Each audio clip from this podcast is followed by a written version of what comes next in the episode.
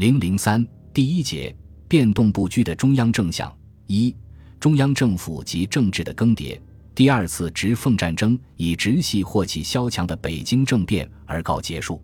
政变之后，冯玉祥即按照北院会商之法筹组摄政内阁，但冯氏对于政治并无明确主张。政变之初，冯与英文导报主比克勒文谈话。曾表示，发动政变系革军全万能之命，非革政治之命，故曹总统之地位无并未推翻。在中枢无主的情况下，主张由县内阁摄政，但商之国务总理颜惠庆言不知许，且辞总理职。冯玉祥只好决定由与冯素有联系的黄福暂行组阁摄政，阁员包括黄福、王正廷、杜锡圭、李书成、王永江。易培基、王乃斌、李烈钧等，仍以曹锟总统任命的方式发表。以冯作后盾的黄福设阁，显然只是政治上的短暂过渡。时人批评冯氏，说他对付政局之手续，始终承认历年之法统，故将政变之后的北京政局弄得似革命非革命，似依法非依法。奉章则自是百战入关，对冯氏未折一矢。反战中枢发号施令表示不满，谋有以挫折之。在奉章的压力下，黄福设阁成了名副其实的过渡政权，存在时间只有二十四天。曹锟在黄福设阁成立之后三日被迫辞职，取代曹吴统治的政治形势是由直反直同盟之牛耳，在当时最具实力的奉章在天津会议上操纵决定的。冯玉祥在北京政变之后。曾邀请孙中山北上主持大计，孙接到邀请，复电允即北上，但当时的局势似乎对段祺瑞更加有利，多数地方实力派都把收拾局面的希望寄托在段身上，造成一种非段莫属的政治气氛。对于段祺瑞出山，冯玉祥与奉章也是以支持，不过用心颇为复杂。石论常分析说。冯玉祥虽一时入京，握有中央政权，然只拥兵数万，且仅限于进击地方，而无支撑地盘，之难长久维持。乃求段氏出山，权益其名号令天下，彼能收拾时局。张作霖之目的，在歼灭直系势力，不与吴佩孚以再起之余地。其所居者为吴氏纠合长江势力，持拥段之态度。冯等欲利用段氏以巩固本派之地位。奉张意欲利用段以收战胜之全功，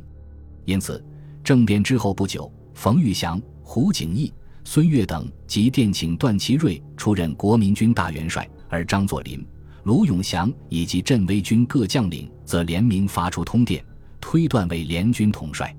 由于各方拥戴，段祺瑞表示愿意出山收拾局面，各政治军事势力的代表遂云集金、孤。天津一时成为中国政治重心之所在，政治问题的讨论很快提上议程。一九二四年十一月十三日，天津会议召开，列席者有张作霖、冯玉祥、卢永祥、李景林、吴光新、张宗昌、贾德耀、陆宗舆、王志祥、陈仪、张世钊、段芝贵等四十余人。会议讨论了包括国会存废、战争善后等问题。但与会者首要关注的，则是将来政府之组织采何种制度。在这个问题上，各方意见分歧颇大。政变之初，北方国民党人徐谦等曾提出废除总统制、改行委员制的主张，得到冯玉祥及其国民军的赞同。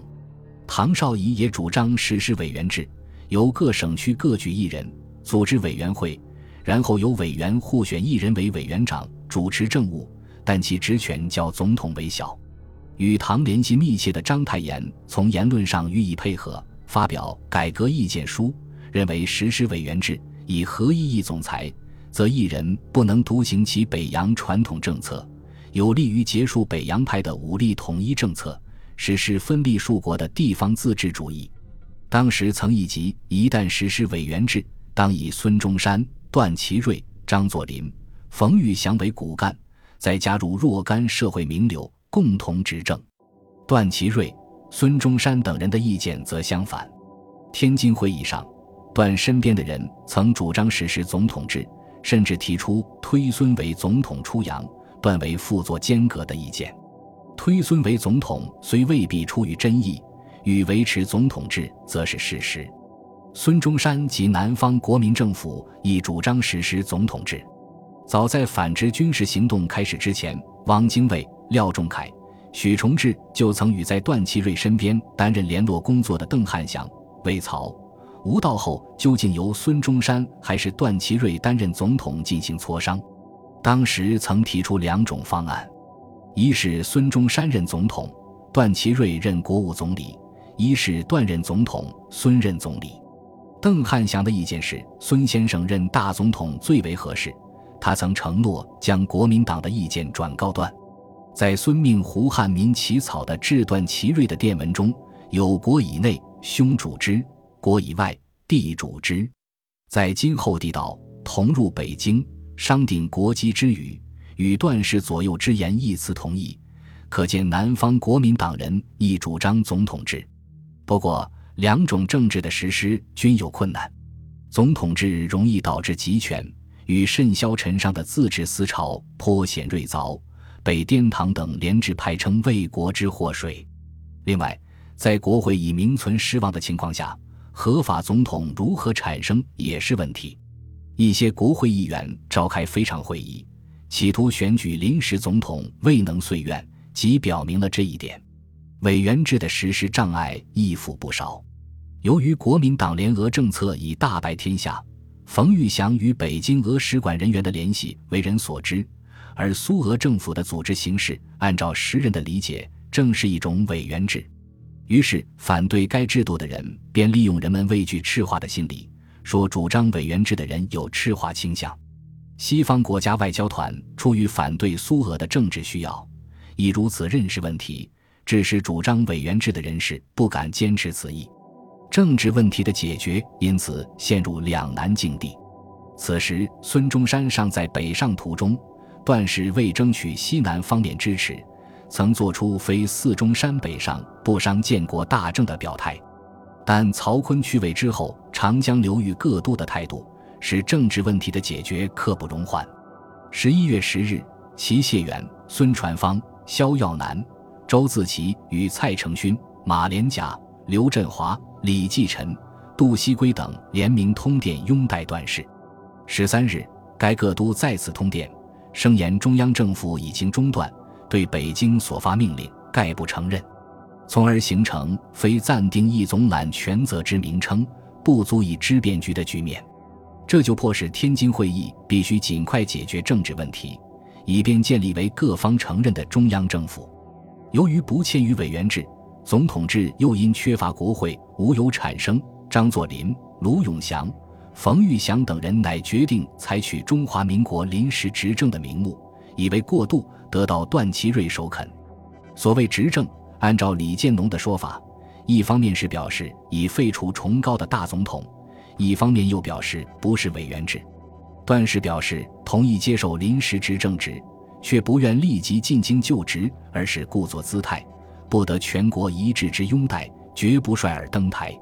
直到拥戴之电文，如雪片飞来，迎驾之代表亦连篇立旨，方于十一月二十二日进京。进京前一日，段祺瑞发表马电，标示政见，宣称曹锟贿选，已将法统破坏，无可因袭，唯有彻底改革，方足以定一时之乱而开百年之业。基于这一考虑。段提出召开善后会议以解决时局纠纷，开国民会议以解决一切根本问题的主张。一九二四年十一月二十四日，段祺瑞在北京就任中华民国临时执政。在就职宣言中，段作出是当巩固共和、导扬民治、内谋更新、外崇国信的表态，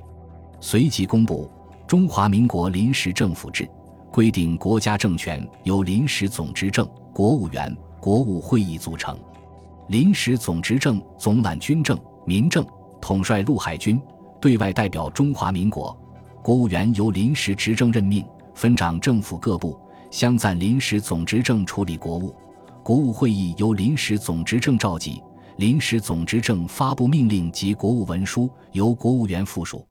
根据这一政治，段祺瑞任命唐绍仪为外交总长，龚新湛为内务总长，李思浩为财政总长，吴光新为陆军总长，林建章为海军总长，张世钊为司法总长，王九龄为教育总长，杨树堪为农桑总长，叶公绰为交通总长。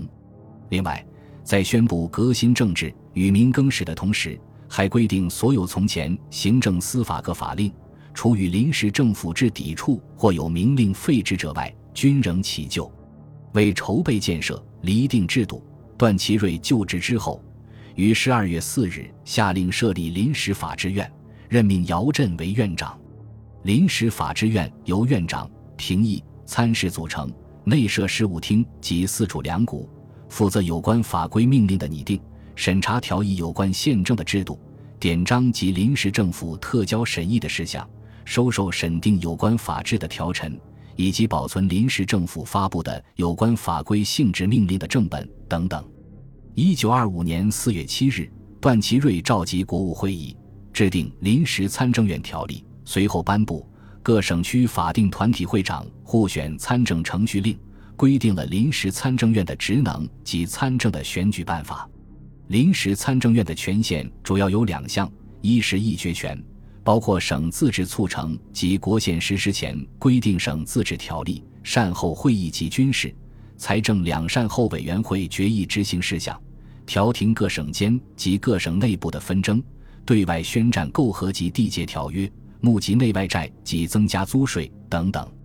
一是建议权。将行使上述权限时所议决者，向临时执政建议，经采纳后交主管机关执行。段祺瑞就任执政之初所做政治建设，将民国召见时所设政治中的府院权力基于执政一身，体现了一定的集权倾向。段在马殿中表示，自己只是暂时惩罚，一旦收束局面的善后会议结束，自己就将卸责。似乎也承认临时执政只是政治上的一种过渡，但就职将近一年，执政即府愿权力于一身的局面仍未改变，这使执政府招致许多批评。楚辅成等在善后会议上甚至提出修改临时政府制议案，非常国会议频繁活动，企图恢复法统，给段祺瑞政府造成极大压力。一九二五年十二月下旬。迫于这奉战争郭松龄倒戈后，国民军控制直隶全省的形势，在社会各界纷纷提出恢复责任内阁的呼声中，为争取冯玉祥的支持，段祺瑞被迫宣布改组政府，修订《中华民国临时政府制》，增设国务院，国务会议改由国务总理主持，国务文书改由国务总理和各部总长附属。十二月三十一日，段任命许世英为国务总理。王正廷为外交总长，陈锦涛为财政总长，贾德耀为陆军总长，杜锡圭为海军总长，寇霞为农商总长，龚新湛为交通总长。国民党人于右任，以裴基、马君武分别被任命为内务、司法、教育总长。由于孙中山去世前曾发布国民党人不得出任临时政府职务的命令，于、义、马等人为就职。许世英也不愿就任国务总理，只好由陆军总长贾德耀代理。此外，段祺瑞还指示国宪起草委员会拟定国会组织法、总统选举法和宪法。国会拟采参众两院制，总统选举法规定以县为基本选区，由省选举会选举总统。宪法亦在国宪委员会三读通过。这次改制恢复了民元以来府院分立的政治。对于国会政治的价值重新予以承认，并作出重建国会、实施宪政的姿态。民国政治史上短暂的没有分权制衡机制，被批评为敌可推多的政权形式，似乎又出现了为民主政治取代的可能。但是，由于这次改制发生在执政府统治已经日暮途穷之时，很大程度上已被执政府当成应付统治危机的手段，而导致危机的内外因素并没有排除。在政权生存已成为问题的情况下，改制措施的命运前途可想而知。